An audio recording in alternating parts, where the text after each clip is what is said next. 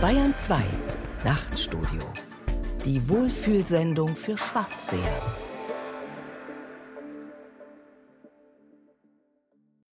Wer sieht uns, wenn wir leiden? Theater und Wirklichkeit von Milo Rau. In meinem vor zehn Jahren verfassten Manifest Was ist Unst gibt es folgende Frage-Antwort-Passage. Frage. Was liefert derÜnstler der Gesellschaft? Antwort. DerÜnstler liefert eine völlig wörtliche Wiederholung der Gegenwart durch die Vergangenheit für die Zukunft. In dieser Sendung geht es mir um den Bereich der Zukunft, also um Möglichkeiten, Handlungen auf der Bühne zu realisieren, die als symbolische lesbar werden, und zwar in dem Sinn, wie Goethe das Symbol definiert. Das ist die wahre Symbolik, wo das Besondere das Allgemeine repräsentiert. Nicht als Traum und Schatten, sondern als lebendig augenblickliche Offenbarung des Unerforschlichen. Symbolische Handlung heißt also nicht, dass etwas nur symbolisch geschieht, so wie man etwa von einer symbolischen Entschädigung spricht, sondern dass das Allgemeine, Goethe spricht an anderer Stelle von der Idee, dass also dieses Allgemeine, diese Idee als besondere, konkrete, tatsächliche Handlung erscheint. Dass das, worum es geht, etwa die Demokratie, im begrenzten Raum der Kunst tatsächlich geschieht als antagonistischer Vorgang. Und darum soll es hier gehen. Anhand einiger meiner Projekte, der Moskauer und der Zürcher Prozesse sowie des Kongo-Tribunals. Beginnen möchte ich aber mit dem Projekt City of Change, das ich 2011 in der Schweiz realisiert habe und das das Thema Propaganda umkreiste. Was ist Propaganda? Der Begriff ist alt und stammt aus der Zeit der Gegenreformation. Damals bezeichnete Propaganda konkret den Versuch, den katholischen Glauben zu propagieren, also zu verbreiten und damit die Reformation einzudämmen. In der Französischen Revolution wurde der Begriff der Propaganda wie viele andere Begriffe säkularisiert. Fortan bezeichnete er das sehr breite Feld der Verbreitung von Ideen, speziell natürlich politischen. Propaganda wurde also zum Mittelbegriff oder zur Mittelpraxis zwischen der kulturellen Technik der Bildung, Erziehung oder auch schlicht Information auf der einen und der Werbung oder der Agitation auf der anderen Seite. Der Begriff hatte als Polittechnik Konjunktur in den 20er Jahren des vergangenen Jahrhunderts und hatte damals, zumal in der Sowjetunion, noch nicht diesen negativen Beigeschmack, den er in der Postmoderne als manipulative Herrschaftsmethode bekommen hat. Die Bezeichnung Goebbels als Propagandaminister, die wir in City of Change ironisch wieder aufnehmen, besiegelte dann die Negativkarriere des Begriffs. Künstler wie Sergei Eisenstein oder Wladimir Majakowski aber haben sich im affirmativen Sinn als Propagandakünstler bezeichnet. Majakowski arbeitete sogar als Texter für revolutionäre Plakatmaler. Und Eisenstein war völlig klar, dass er etwa mit Panzerkreuzer Potjomkin oder Zehn Tage im Oktober und dem dort inszenierten Sieg der revolutionären Masse über das bürgerliche Individuum eher eine politische Vision von Geschichte umsetzte als eine historische Tatsächlichkeit. Man kann sich natürlich fragen, ob Propaganda heute überhaupt noch funktioniert, nachdem wir über viele Jahrzehnte dazu erzogen wurden, das, was uns vorgesetzt wird, zu hinterfragen. Die Propaganda hat sich heute in den subliminalen, unbewussten Bereich zurückgezogen, also den der Werbung oder noch übler in den Bereich des Fake, also der Lüge. Aber fragen wir trotzdem, kann Propagandakunst wie sie Eisenstein oder Majakowski praktiziert haben, im 21. Jahrhundert noch funktionieren?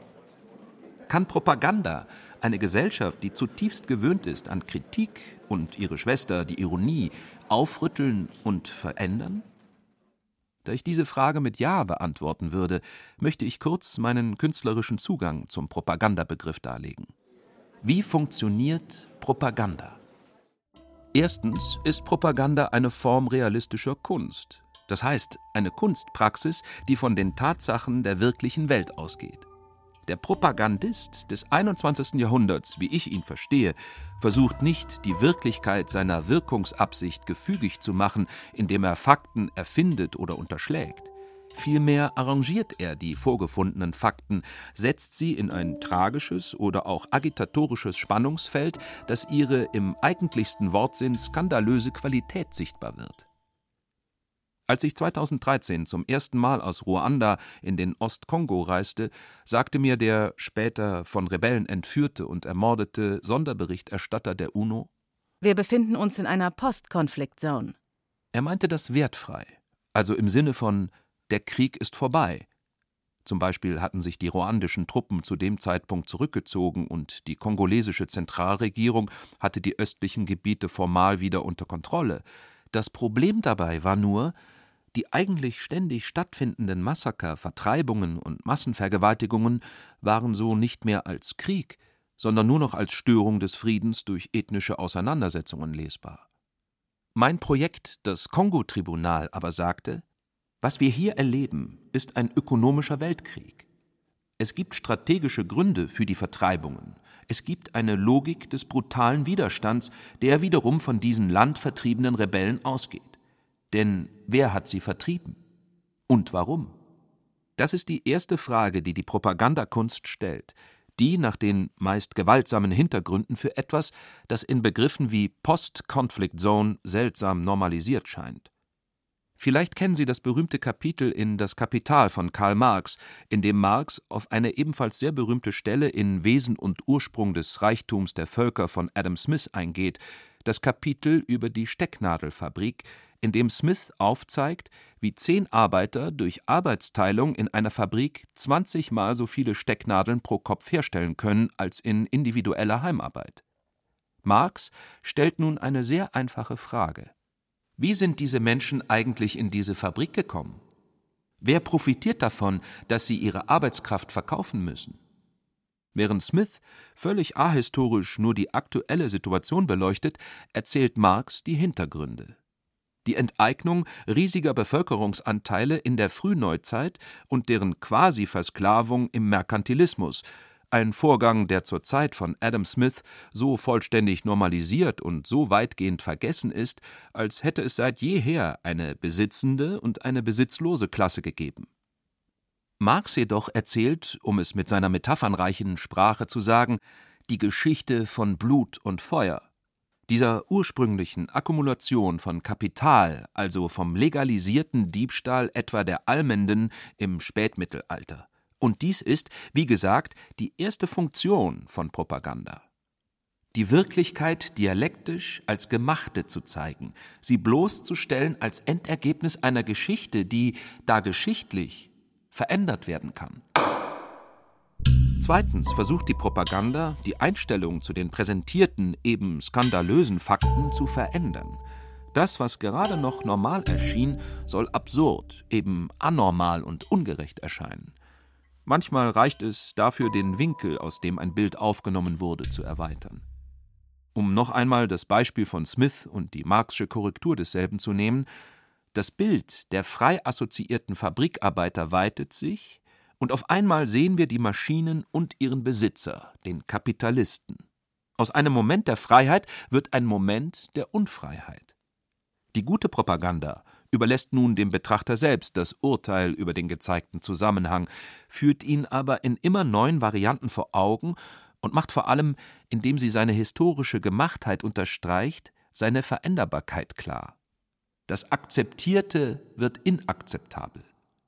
Und so wird, das ist der dritte Schritt der Propaganda, bei der Zielgruppe, den Massen, wie man früher sagte, ein neuer Konsens erzielt, dass sich etwas ändern muss.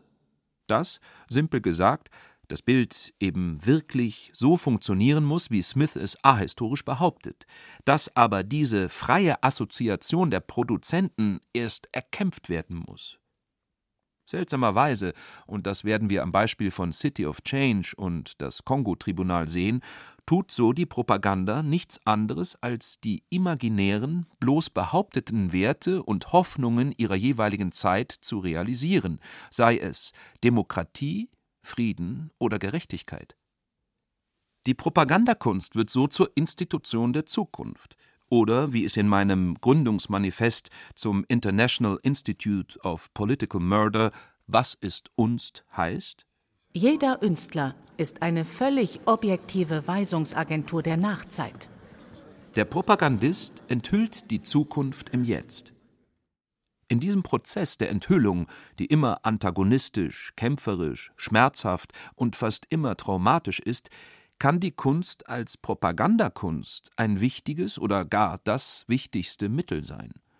Und in diesem Dreischritt sehen wir auch den fundamentalen Unterschied der vomÜnstler betriebenen Propagandakunst zur aktuell als politisch bezeichneten Kunst.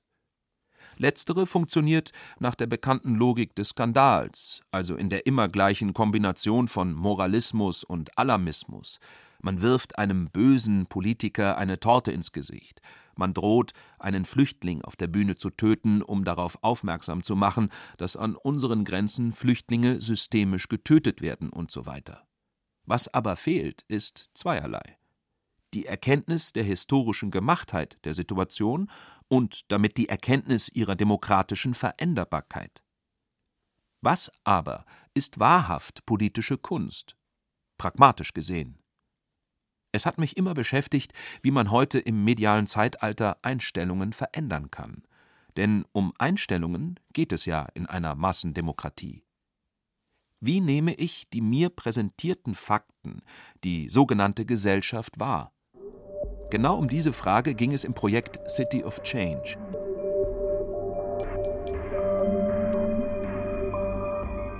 Ausgangspunkt war ursprünglich ein Rechercheprojekt über einen Mord an einem Lehrer durch einen kosovarischen Vater einer Schülerin aus dem Jahr 2001. Die Tat, bekannt als St. Galler Lehrermord, schlug sehr hohe Wellen, war Anlass mehrerer Dokumentarfilme, eines guten Tausends von Pressetexten und wurde zum sprichwörtlichen Anlass für mehrere Verschärfungen des Ausländerrechts. Als ich jedoch diese Debatte um den St. Galler Lehrermord im Stadttheater meiner Heimatstadt St. Gallen auf die Bühne bringen wollte, gab es einen medialen Aufschrei im Namen des Persönlichkeitsschutzes der Witwe. Es kam zu Todesdrohungen gegen mich und meine Familie, und nach politischen Interventionen wurde schließlich das Stück, zu dem es zu diesem Zeitpunkt nicht mehr als eine zehnteilige Ankündigung gab, verboten. Ein in der Schweizer Theatergeschichte beispielloser Vorgang.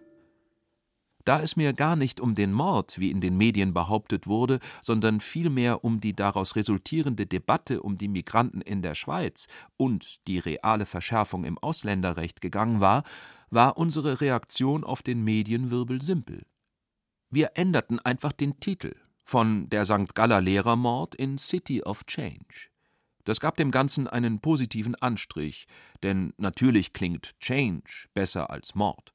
Ansonsten machten wir genau das, was wir sowieso geplant und interessanterweise auch angekündigt hatten.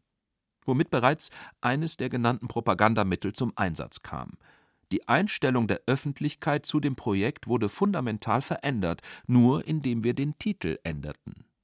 Fortan standen die Medien dem Projekt positiv bis unterstützend gegenüber, vielleicht auch aus schlechtem Gewissen.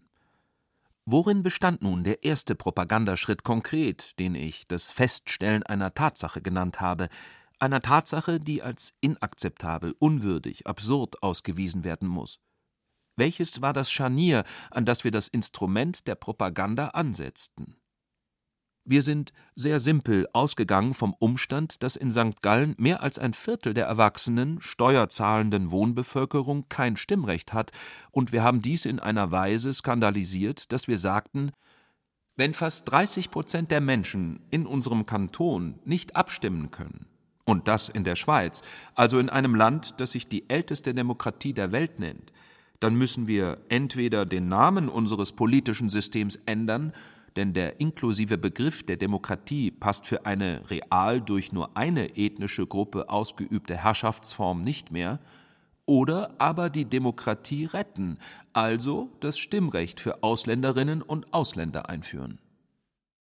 Letzteres, die Erweiterung des Stimm- und Wahlrechts auf alle Steuerzahlerinnen und Steuerzahler, egal welcher Herkunft, war dann auch unsere Forderung, die wir mit dem Projekt erreichen wollten. Um dieses Ziel durchzusetzen, haben wir eine Symbol- und Sprachpolitik ausgearbeitet, die ich symbolische Totalisierung nennen will. Wir haben versucht, auf symbolischer Ebene das, was man auch Volksfront oder abschätzig Querfront nennen könnte, herzustellen, indem wir rechte, linke und liberale Symbole miteinander kombiniert haben. Wir haben in die Symbolik der City of Change die aufgehende Sonne, eigentlich Emblem der rechtspopulistischen Schweizerischen Volkspartei, genauso integriert wie die Friedenstaube und das aus der napoleonischen Besetzung stammende St. Galler Kantonswappen, das lustiger bzw. passenderweise das später von den Faschisten okkupierte Rutenbündel zeigt und das wiederum von der Friedenstaube gelöst wird. Dieselbe Totalisierung haben wir in zahlreichen Manifesten und Reden mit Begriffen und nationalen Mythen betrieben, die eigentlich als rechts und liberal gelten. Das heißt, wir haben das Pathos der liberalen Bundesverfassung von 1848 parallel gesetzt zum konservativen Gründungsmythos des Rütli-Schwurs von 1291. Die medial verbreitete Botschaft lautete, dass die Oligarchie die Volksdemokratie ausgehöhlt habe und man letztere nun vereint wieder zurückgewinnen müsse. Denn alles andere sei unschweizerisch, dem stolzen Volk der Schwestern und Brüder, das vor fast tausend Jahren das Joch fremder Herren abgeschüttelt habe, unwürdig. Um nun aber durch Propaganda auch tatsächlich Einstellungen verändern zu können, brauchte es als zweiten Schritt das, was ich imaginäre Institutionalisierung nennen will. Wir haben als Gründungsakt der City of Change das Government of Change gegründet, bestehend aus den Projektbeteiligten. Zuerst eher als Spaß und mit einiger Ironie hatten wir doch Positionen wie die Propagandaministerin, das Amt für Theorie und so weiter vorgesehen und auch besetzt. Aber dann wurde alles, was wir gemacht haben, die utopisch-humoristischen TV-Sendungen, die Wahl von Ministern aus der Bevölkerung durch Zufallsgenerator, die öffentlichen Reden, die wöchentlichen Demokratiekonferenzen genannten Vollversammlungen, die Petition zur Einführung des Stimmrechts für Ausländer und so weiter, von der Presse bis hin zu Politikern sehr ernst genommen. Die Petition erzielte unerwartet viele Unterschriften. Die lokale Tageszeitung organisierte selbstständige Umfragen und brachte Hintergrundartikel. Und damit waren wir plötzlich nahe dran am dritten Punkt, dem neuen Konsens in der Bevölkerung. Denn hatten frühere Abstimmungen über das Ausländerstimmrecht in anderen Kantonen lediglich Zustimmungswerte von 20 bis 30 Prozent erhalten, gab es in einer abschließenden Umfrage des St. Galler Tagblatts eine klare Mehrheit. Das war ein erstaunlicher Vorgang, denn offensichtlich ließen sich ganz viele von dieser Kampagne von etwas überzeugen und zu Meinungen und Aktionen hinreißen, die sie vorher nicht geteilt hatten und vielleicht auch später nicht mehr teilen würden. Es entstand eine Art Wettbewerb darin, aus seiner üblichen mürrischen, zögerlich zynischen Rolle hinauszutreten in den politischen Raum, in dem plötzlich alles möglich schien. Ganz egal, was man persönlich für machbar erachtete. Es entstand ein Raum des utopischen Pragmatismus, in dem kleine Differenzen unwichtig wurden. Etwa die traditionelle Verachtung der postmodernen Schweizer Linken für die natürlich komplett ahistorischen Gründungsmythen der Schweiz. Hier möchte ich gerne als Ergänzung aus einem Interview zitieren, das ich kürzlich gegeben habe, zur Frage, wie ein solcher Maximalkonsens entstehen kann und dass er, denke ich, Grundlage für jede politische Handlung ist. Anlass zu dem Interview war eine Kontroverse um einen Auftritt des AfD-Philosophen Mark Jongen im Zürcher Theaterhaus Gessnerallee. Im Gegensatz zur politischen Linken, die das Podium durch Proteste verhindert hat, bin ich der Meinung, dass man versuchen sollte, solche Leute öffentlich wirksam zu besiegen. Milo, du hast kürzlich auf die Proteste gegen das geplante Podium in der Gessnerallee, zu dem Mark Jong eingeladen werden sollte, mit Unverständnis reagiert und gefordert, man müsse den Kampf annehmen, wo man ihn findet, den Gegner treffen, wo man ihn treffen kann. Andere sagen, diese Gespräche bringen nichts, mit Ideologen kann man nicht diskutieren. Haben nicht beide Positionen eine Berechtigung? Unbedingt. Aber das ist keine Frage von Positionen, sondern es ist eine strategische Frage. Politik kennt nur Gewinner und Verlierer, ob in einer Diskussion oder einer Präsidentschaftswahl.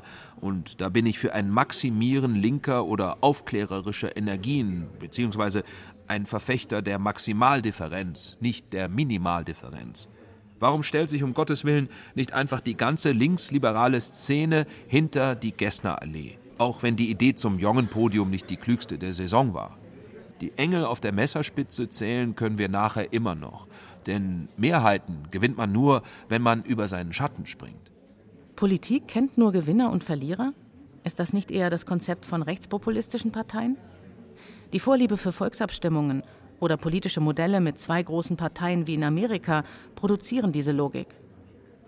Unter Politik verstehe ich eher, dass die Möglichkeit von Aushandeln bzw. die Verhandelbarkeit aufrechterhalten bleiben muss. Das stimmt.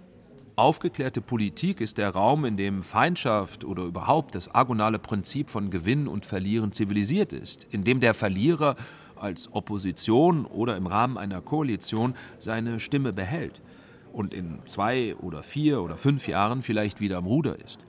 Das Problem liegt nun darin, dass die populistische Auslegung des Mehrheitsprinzips diese Leihlogik der Macht ausschalten will, nach dem Motto, wenn wir einmal die Macht haben, geben wir sie nicht mehr her.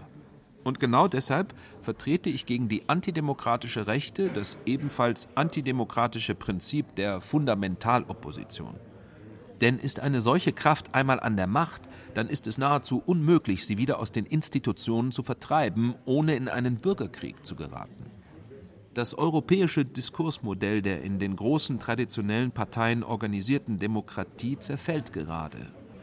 Die Frage lautet also nicht, wie können wir ein paar Jahre noch so weitermachen wie bisher, sondern was können wir dem rein machiavellistischen, alle Diskursregeln fundamental außer Acht lassenden Prinzip des Siegs um jeden Preis entgegensetzen? Trumps Motto lautet ja, Siegen ist nicht wichtig, es ist das Einzige, was zählt. Oder anders gesagt, wie können wir, ich meine das politstrategisch, nicht intellektuell oder ethisch, die besseren Populisten sein, die besseren Gewinner? Es ist ja wie in Süden, der albtraumhaften Geschichte von Jorge Luis Borges. Dort gerät ein argentinischer Intellektueller aus dem zivilisierten Norden unter die Gauchos in eine völlig archaische Welt, in der all seine Diskursregeln nichts mehr wert sind. Am Ende schmeißt ihm einer der Provinzler, die ihn verspottet und mit Essen beworfen haben, einen Dolch vor die Füße. Was soll unser Intellektueller aus dem Norden machen? Soll er den Dolch aufheben und kämpfen? Soll er ihn liegen lassen und fliehen? Aber wohin? Kampf oder Erniedrigung, schließlich Exil. Manchmal gibt es nur diese zwei Möglichkeiten. Dass beide Seiten oft gleich starke Argumente haben und dass man mit Propaganda immer genauso gut auf der anderen Seite eines Konsens gewinnen kann, das ist gewissermaßen die Prämisse für jede Politik des Maximaldissenses bzw. Maximalkonsenses. Als sich nach einigen Wochen in St. Gallen der neu ernannten City of Change eine Art konsensueller Rauschzustand abzuzeichnen begann, organisierten wir, diesmal mit versteckter Kamera gefilmt, eine andere Kampagne. Wir lancierten in der Zürcher Bahnhofstraße zusammen mit Studierenden der Kunsthochschule, verkleidet als Mitglieder der SVP, eine gefakte Volksinitiative, die mit dem Slogan Die Schweiz den Blutschweizern unter anderem forderte, dass man den Schweizer Pass nur noch erhalten solle, wenn man über fünf Generationen Schweizer Vorfahren nachweisen kann. Was offensichtlich völlig übertrieben war.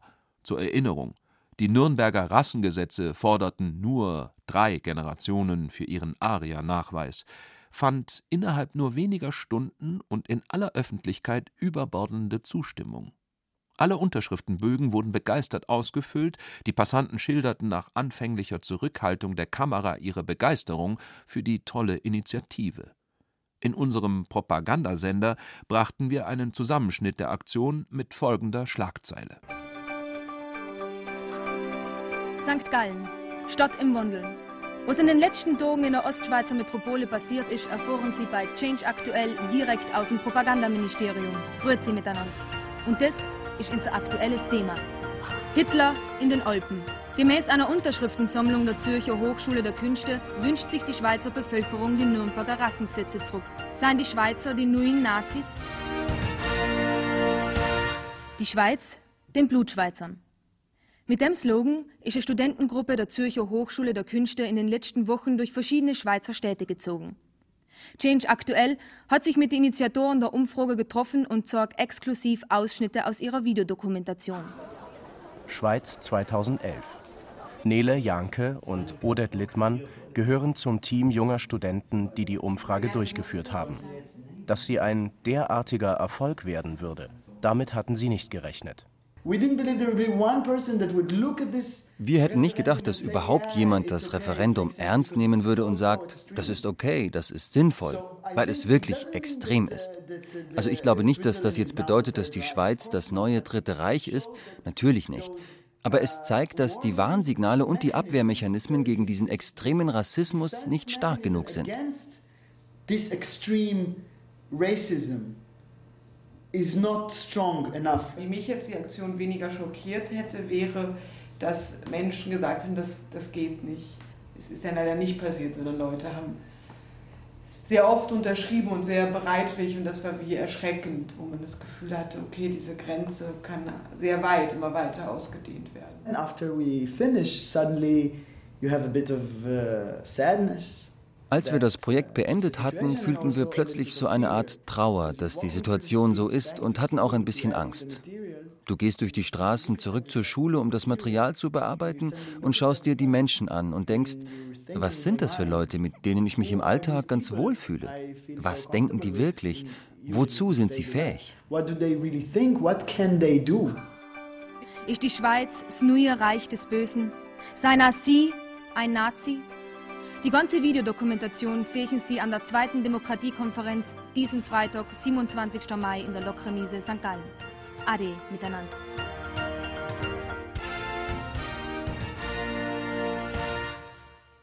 Aus dieser Erfahrung heraus habe ich als Theatermacher darüber nachgedacht, wie ich aus der Tatsache dieser im Prinzip egalitären Dualität ein agonales Format machen kann, um zwei Meinungen gegeneinander auf der Bühne antreten zu lassen. In den Jahren nach der City of Change habe ich die Prozessprojekte entwickelt. Zuerst die Zürcher Prozesse gegen die Weltwoche, eine rechtspopulistische Zeitung, die zwar immer wieder wegen Rassismus und Diffamierung von Minderheiten angeklagt worden war, aber wegen der starken Gewichtung der Meinungsfreiheit in der Schweizer Rechtsprechung nie verurteilt werden konnte. Zusammen mit dem Schweizer Fernsehen haben wir im Zürcher Theater Neumarkt einen Prozess organisiert mit einer juristisch korrekten Anklageschrift, basierend auf der Schweizer Verfassung und echten Anwälten. Jeweils einer für die Anklage und einer für die Verteidigung. Dem Prozess selbst saß der Präsident des Bundesgerichts vor. Dann haben wir von beiden Lagern exemplarische Personen eingeladen, um als Zeugen aufzutreten hier die Verteidiger der Zeitung und der Meinungsfreiheit und so weiter, dort die Vertreter der verunglimpften Minderheiten, Verfassungsexperten, Menschenrechtsaktivisten. Abgesehen von einigen kleineren Konzessionen an das Zuschauerinteresse, etwa der Einberufung einer nach demografischen Prinzipien ausgesuchten Laienjury, achteten wir bei der Durchführung sehr auf die Einhaltung der juristischen Regeln eines normalen Gerichts. Es geht weder um Zensur noch geht es darum, Journalisten oder Zeitungen einen Maulkorb zu geben.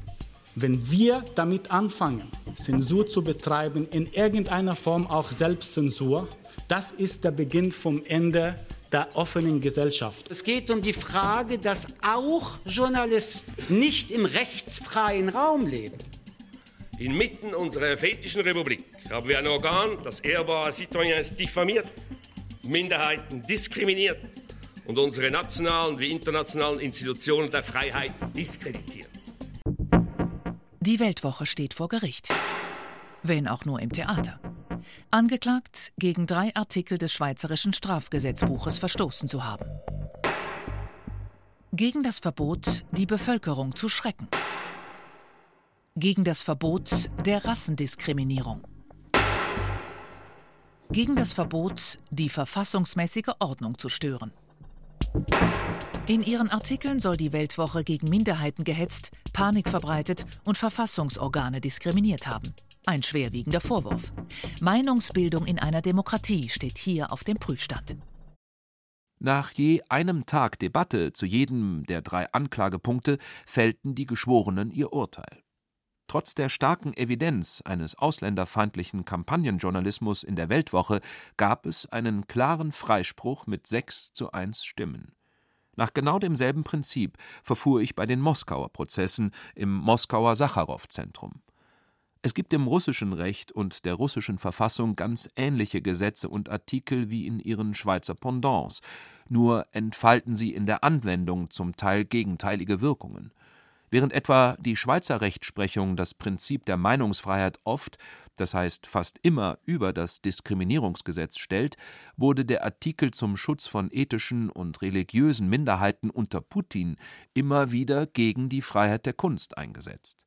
So kam es dazu, dass die russisch-orthodoxe Mehrheit der Bevölkerung im europäischen Teil Russlands etwa 90 Prozent der Bürgerinnen und Bürger, zur religiösen Minderheit ernannt wurde, um den Minderheitenschutzartikel gegen Dissidente, übrigens meist selbst tiefgläubige Künstler, einzusetzen. Klassische Fälle von politischer Auslegung der Verfassung und des Rechts. Und die berühmtesten, medial am breitesten diskutierten Fälle sind zweifellos die, die im Zentrum meines Projekts Moskauer Prozesse stehen. Doch schauen wir kurz auf die Hintergründe der Moskauer Prozesse. Es gab in den Nullerjahren zwei Ausstellungen im regierungskritischen Sacharow-Zentrum, benannt nach dem Dissidenten und Friedensnobelpreisträger Andrei Sacharow, die sich mit der Verwendung religiöser Symbole und Metaphern in der Kunst befassten. Im Gegensatz zur Jelzin-Zeit, also den 90er Jahren, in denen im Kunstkontext mehr oder weniger alles erlaubt war und man mit einem Kruzifix auf dem Roten Platz masturbieren konnte, ohne dass das jemanden interessierte, wurden diese beiden fast absurd harmlosen, im Übrigen kunsthistorischen Ausstellungen von einflussreichen Kreisen als Provokation inszeniert und in die Medien getragen. Neben postmodernen Darstellungen von Jesus als Mickey Maus gab es klassische Werke aus der Zeit der Sotzart, etwa die mit Kaviar gefüllte Ikone von Alexander Kosolapow. Die erste Ausstellung wurde von Vandalen attackiert und beschädigt. Im darauffolgenden Prozess, der nach der freigeistigen Jelzin-Ära als Wetterleuchten einer neuen Zeit wahrgenommen wurde, in dem orthodoxe Kirche und der neue imperiale Putin-Staat eine ideologische Hochzeit eingingen, wurden zur Überraschung aller nicht die Vandalen, sondern die ausstellenden Künstler und Kuratoren verurteilt, und zwar wegen Hetze gegen orthodoxe Gläubige. Auch die zweite Ausstellung, die nach diesen Erfahrungen unter fast absurden Vorsichtsmaßnahmen stattfand, so konnte man die Bilder nur durch kleine Gucklöcher betrachten, neben denen zusätzlich Warnungen hingen, wurde vandalisiert und geschlossen. Und wieder wurden die Kuratoren angeklagt und verurteilt. Im dritten Fall schließlich ging es um den Prozess gegen die Künstlerinnengruppe Pussy Riot, die in der Erlöserkathedrale ein kurzes regierungskritisches Konzert gegeben hatten. In den 30er Jahren gab es drei Prozesse, sagte mir damals der Philosoph Michael Rieklin, noch vor den Ereignissen um Pussy Riot. Und auch heute wird es wieder drei Prozesse geben. Und er sollte Recht behalten. Diese drei Prozesse habe ich zum Teil mit denselben Anwälten und Zeugen und mit neuen Beteiligten aus beiden Lagern wieder aufgenommen, nach russischem Recht und mit einer strengen, mit beiden beteiligten Seiten ausgearbeiteten Prozessordnung, die nicht nur das Timing und die Ordnung, sondern Details bis ins Verbot des Konjunktivs hinein festlegten. Wieder arbeitete ich mit einer Jury, die sich am Schluss für einen sehr knappen Freispruch für die Künstler aussprach, aber unter ganz anderen Bedingungen als in der Schweiz, was beispielsweise die Sicherheit der Zeuginnen und Zeugen betraf, von denen heute viele exiliert sind, in Deutschland oder in Israel. Denn auch wenn in der Schweiz viele aus Angst um ihren guten Ruf oder, für mich viel erstaunlicher, aus Angst vor Bloßstellung in der Weltwoche auf die Teilnahme am Prozess verzichteten, so gab es doch keine Gewaltandrohungen wie in Moskau und keine Erstürmung des Verhandlungsraumes durch paramilitärische Kosaken. Auch die Haltung der Öffentlichkeit zu den verhandelten Fällen war grundverschieden. Während sich in der Schweiz eine klare Mehrheit über den sogenannten Prangerjournalismus der Weltwoche empörte, waren in Russland über 80 Prozent der Bevölkerung der Meinung, dass die Strafen für Pussy Riot gerechtfertigt seien. Auch die Jury sagte es mir ganz offen. Sie hätten, wäre der Fall Pussy Riot nicht in der Urteilsfindung mit den beiden anderen Fällen verknüpft gewesen, in denen keine Absicht, die Gefühle der Gläubigen zu verletzen, nachgewiesen werden konnte, so hätten sie Pussy Riot einstimmig verurteilt. Das Urteil lautete dann 3 zu 3 mit einer Enthaltung. In dubio pro reo. Die Künstler wurden freigesprochen.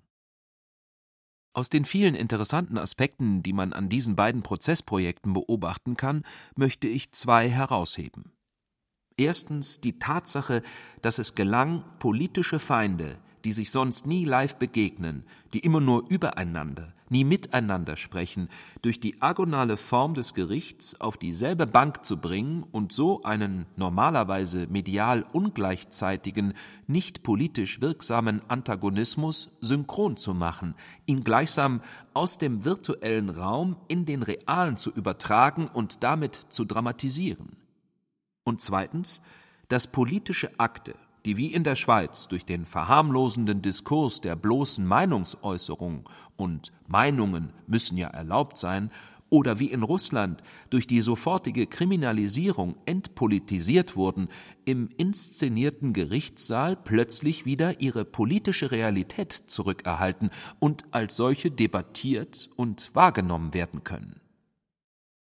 Dies wird etwa in dem Verhör von Katja Samutsevich, des auf Bewährung freigelassenen Mitglieds von Pussy Riot, klar, indem sie ihren Auftritt in der Erlöserkathedrale nicht als Akt der Aggression gegen die Religion, sondern ganz im Gegenteil als Akt des Protests gegen die verfassungsfeindliche Vereinigung von Kirche und Staat im russischen Wahlkampf erklärt. Итак, вы э, признали, что also Sie geben zu, dass Sie sich die Aktionen der Erlöserkathedrale ausgedacht, sie geplant und sorgfältig organisiert haben und dass diese Aktion von politischer, von Ihnen im vollen Bewusstsein der Folgen durchgeführter Natur war. Ist das richtig? Ja.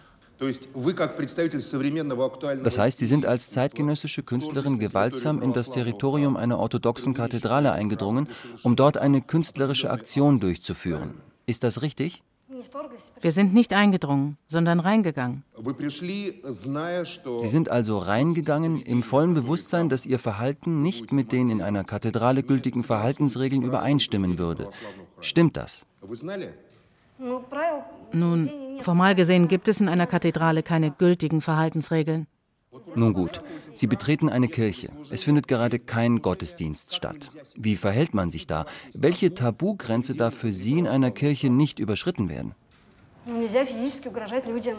Man sollte den Menschen nicht mit physischer Gewalt drohen.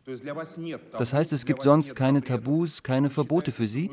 Sie sind der Meinung, dass Sie in einer Kathedrale machen können, was Sie wollen, außer der Anwendung von Gewalt. Ist das richtig?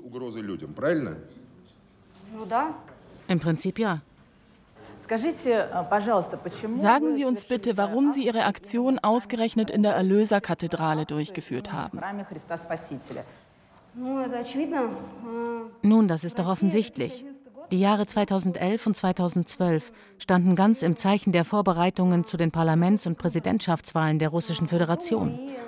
Und leider spielte die russisch-orthodoxe Kirche eine bedeutende Rolle in dieser Vorwahlperiode. In Live-Übertragungen betrieb der Patriarch Kyrill ganz unmissverständlich Propaganda für Putin und seine Partei Einiges Russland. Er nutzte seine gesellschaftliche Position, seine Autorität, um im Grunde genommen das Recht auf politische Unabhängigkeit zu beschränken. Das ist für einen säkularen Staat unakzeptabel. Was wir also in den Zürcher und Moskauer Prozessen hergestellt bzw. aufgeführt haben, ist die Darstellung von bereits existierenden Antagonismen in jener Maximaldifferenz, von der ich bereits gesprochen habe. Denn auch wenn es so war, dass die meisten, die auf dieser oder jener Seite aufgetreten sind, nicht mit allem einverstanden waren oder, etwa im Fall von Pussy Riot, die Aktion sogar ablehnten, sagten sie doch, wenn es politisiert wird, dann wissen wir, wo wir stehen. Diese beiden Projekte funktionierten also gemäß einer sehr einfachen Logik. Eine Fundamentalopposition, die normalerweise im medialen Raum verschleiert wird, entweder indem die jeweils andere Seite kriminalisiert oder die fundamentale Differenz konsensuell, also rhetorisch ruhig gestellt wird, wird ausgestellt. Nicht intellektuell, sondern gleichsam in Aktion, also inszeniert als Tragödie. Was entsteht, ist nichts weniger als ein Live-Archiv der agonalen Gesten einer bestimmten politischen Fundamentaldifferenz. In Russland und in der Schweiz waren das eher nebensächliche Fragen. Es ging zweimal um die Frage nach Meinungsfreiheit. Aber hinter diesen Fragen zeichnete sich die Physiognomie, die Gestalt einer Gesellschaft im Streit ab. Es wurde immer wieder angemerkt, und ich denke, das stimmt. Was den existenziellen Wert der Zürcher oder Moskauer Prozesse anging, war der Einsatz vergleichsweise gering. Einmal ging es um die Kunst, ein anderes Mal um die Medien. Viel größer war der Einsatz beim Kongo-Tribunal. Hier ging es um die wahre Gestalt eines wirtschaftlichen Weltkriegs. Und dieser Zusammenhang des Prinzips des Antagonismus mit dem Begriff des Tragischen spielt daher im Kongo-Tribunal eine wichtige Rolle, bei dem ich ja das Prozessformat auf eine sehr viel utopischere Art benutzt habe als in den zwei vorangegangenen Projekten. Beim Kongo-Tribunal gab es im Grund keine Fundamentalopposition mehr, es gab auch keinen Widerstreit der Meinungen. Vielmehr ging es um die Auflösung, die Klärung einer viel tiefer gehenden und existenzielleren Frage. Was genau hält diesen ewigen Bürgerkrieg, der nach verschiedensten Schätzungen bis heute zwischen fünf und zehn Millionen Menschen das Leben gekostet hat, am Laufen? Unsere langen Recherchen bestätigten die Vermutungen, dass die Gründe sich hauptsächlich aus den vielen für die Weltwirtschaft lebenswichtigen Rohstoffen im Kongo ergeben und dem Nutzen, den die Bergbaukonzerne, die Warlords, die Politiker und viele andere Akteure aus der instabilen Lage im Bürgerkriegsgebiet ziehen können. Nach dem Sturz des langjährigen Diktators Mobutu hat in den späten 90er Jahren die Weltbank dafür gesorgt, dass durch die Installierung des sogenannten Code Minier also eines von außen dem Kongo aufoktroyierten Minengesetzes, die Abbaurechte nur an wenige Firmen, vor allem kanadische, deutsche und schweizerische gingen, die mit großer Monopolmacht ausgestattet die schwache Regierung permanent unter Druck setzen können, um schlechtere Arbeitsbedingungen und Vertreibungen für neue Erschließungen durchzusetzen. In einer derart aufgeheizten und oft rechtlosen Lage kommt es immer wieder zu Massakern, die keinerlei Aufklärung nach sich ziehen. Insgesamt geht es um 1000 Fälle von Massenvertreibung, Massenvergewaltigung oder schlicht Massenmord, für die es aber keinen Appellationshof gibt, da internationales Wirtschaftsrecht zwar auf dem Papier existiert, aber nicht institutionalisiert ist. Als ich bei den vorbereitenden Recherchearbeiten zum Kongo-Tribunal zufällig Zeuge eines Massakers an Kindern und Frauen wurde, des Massakers von Mutarule in der Nähe der Provinzhauptstadt Bukavu, wo das Tribunal später stattfinden sollte, beschloss ich, diesen und zwei weitere konkrete Fälle auszuwählen und vor einem Tribunal aus nationalen und internationalen Richtern zu verhandeln.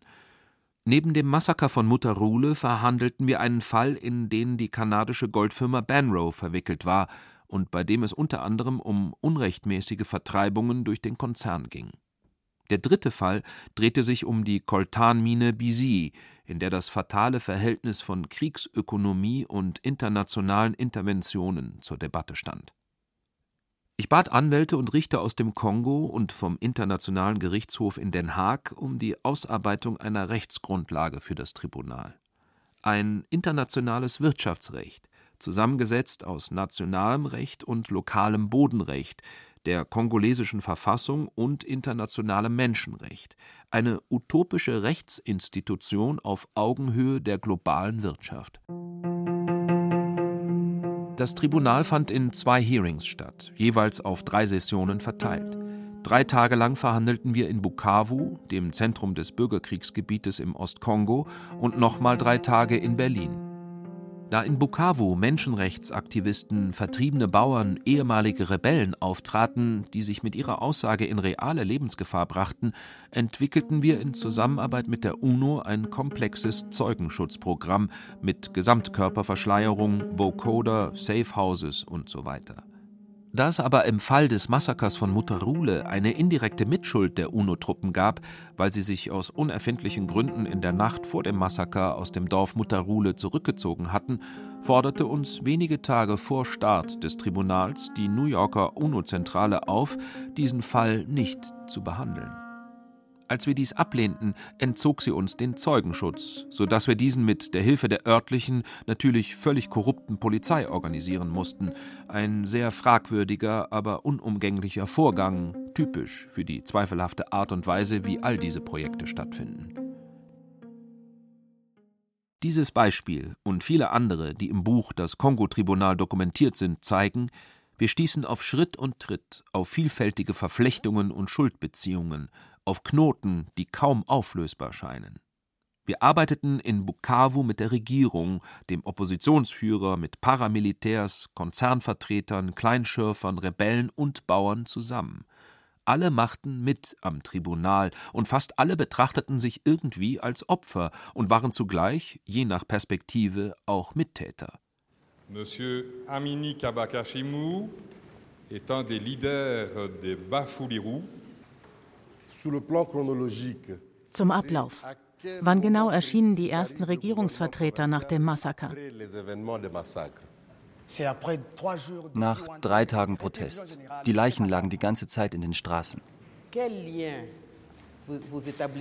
Welche Verbindung sehen Sie zwischen dem Massaker von Mutarule und der grundsätzlichen Instabilität der Demokratischen Republik Kongo?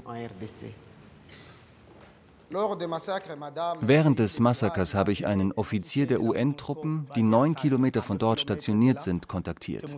Immer wenn ich Schüsse hörte, habe ich dort angerufen. Sie kennen mich gut, Sie haben sogar meine Telefonnummer.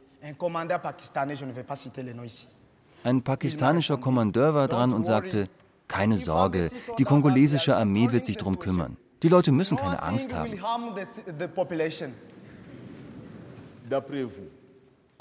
Ihrer Meinung nach, wer profitiert vom Massaker in Mutarule? Die kongolesische Regierung. Die Aussagen der Zeugen waren von extremster Offenheit, und in Folge kam es zur Entführung zweier unserer Experten und zur Entlassung sowohl des Innen- wie des Minenministers der Regionalregierung des Südkivu, eine Provinz, die etwa so groß ist wie Deutschland. Womit wir zur vielleicht am häufigsten gestellten Frage kommen im Zusammenhang mit dem Kongo-Tribunal. Warum machen diese Menschen mit? Und warum war das Medien- und Zuschauerinteresse in Zentralafrika und weltweit derart überwältigend? Warum überhaupt vertrauen die Menschen, und das galt in Berlin genauso wie im Kongo, einem offensichtlich theatralen Tribunal, dass sie sich dafür in Lebensgefahr begeben? Die Antwort ist einfach. Weil es keine andere Möglichkeit gibt, oder um es mit den Worten eines Kritikers der Zeit zu sagen, der uns im Kongo besucht hat, wo die Politik versagt, hilft nur die Kunst. Wir haben zusammen mit lokalen und internationalen Juristen einen utopischen Rechtsraum geschaffen, in dem wir für das Kongo-Tribunal eine Chambre mixte, wie das genannt wird, lokales Bodenrecht, Menschenrecht und internationales Wirtschaftsrecht zusammenführten, um auf globalem Level Wirtschaftsverbrechen verhandeln zu können. Wir haben diese Institution aber nicht nur auf dem Papier, sondern in der Wirklichkeit geschaffen. Mit richtigen Richtern, Jurymitgliedern aus der ganzen Welt, Dutzenden von Zeugen, tausend Zuschauern im Zentrum des Bürgerkriegsgebiets, begleitet von internationalen Berichterstattern. Die Opfer riefen diese letztlich fiktive Institution an, weil es keine andere gab. Und durch ihre Anrufung wurde sie real, realisierte sie sich. Das ist die Lehre der Kunst. Es ist alles möglich, wenn man nur will. Realismus, wie ich ihn verstehe, heißt nicht, dass etwas Reales abgebildet wird. Realismus heißt, dass die Abbildung selbst real wird, auch wenn das, was abgebildet wird, in der Zukunft liegt, also gleichsam aus dem Raum der kollektiven Hoffnungen stammt. Die Idee des Kongo-Tribunals war es, mit einer symbolischen Handlung eine Institution in Arbeit zu zeigen, die es nicht gibt, die es aber geben sollte. Es war eine Propagandaaktion globalen Maßstabes, quasi das positive Gegenbild der Schauprozesse unserer Geschichte. Denn wenn wir eine globalisierte Weltwirtschaft haben, die konkrete Auswirkungen auf lokale Bevölkerungen hat, dann brauchen wir auch ein globales Recht, das auf lokaler Ebene Recht sprechen kann. Think global, act local, so wie es die Multis seit Jahrzehnten tun. Und das meine ich, wenn ich in Bezug auf das Kongo-Tribunal immer wieder den Begriff globaler Realismus verwende.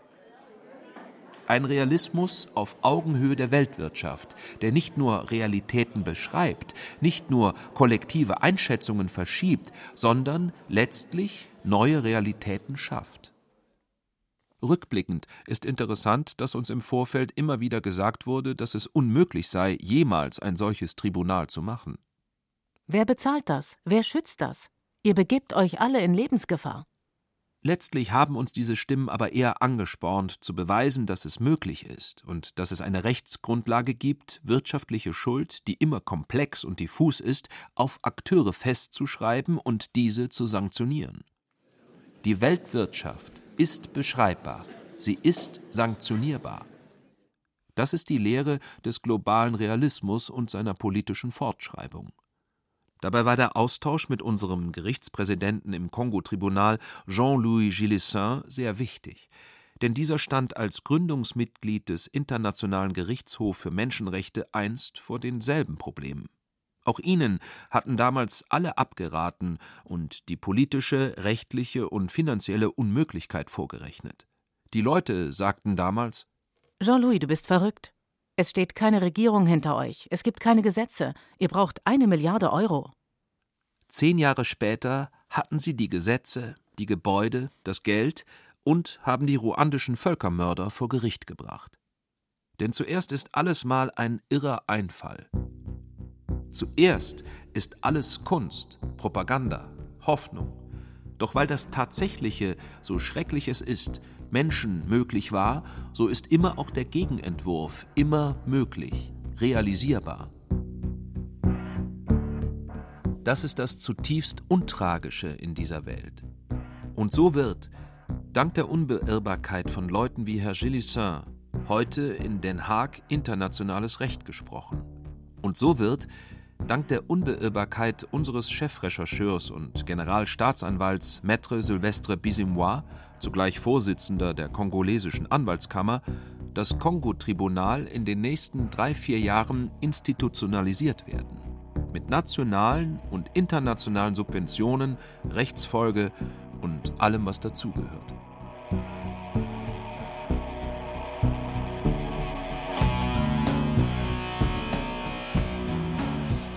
Wer sieht uns, wenn wir leiden? Theater und Wirklichkeit von Milo Rau. Es sprachen Katja Amberger, Thomas Leubel, Lorenz Schuster. Technik Cordula Vanschura. Regie Stefanie Metzger. Redaktion Martin Zein. Eine Produktion des Bayerischen Rundfunks 2017.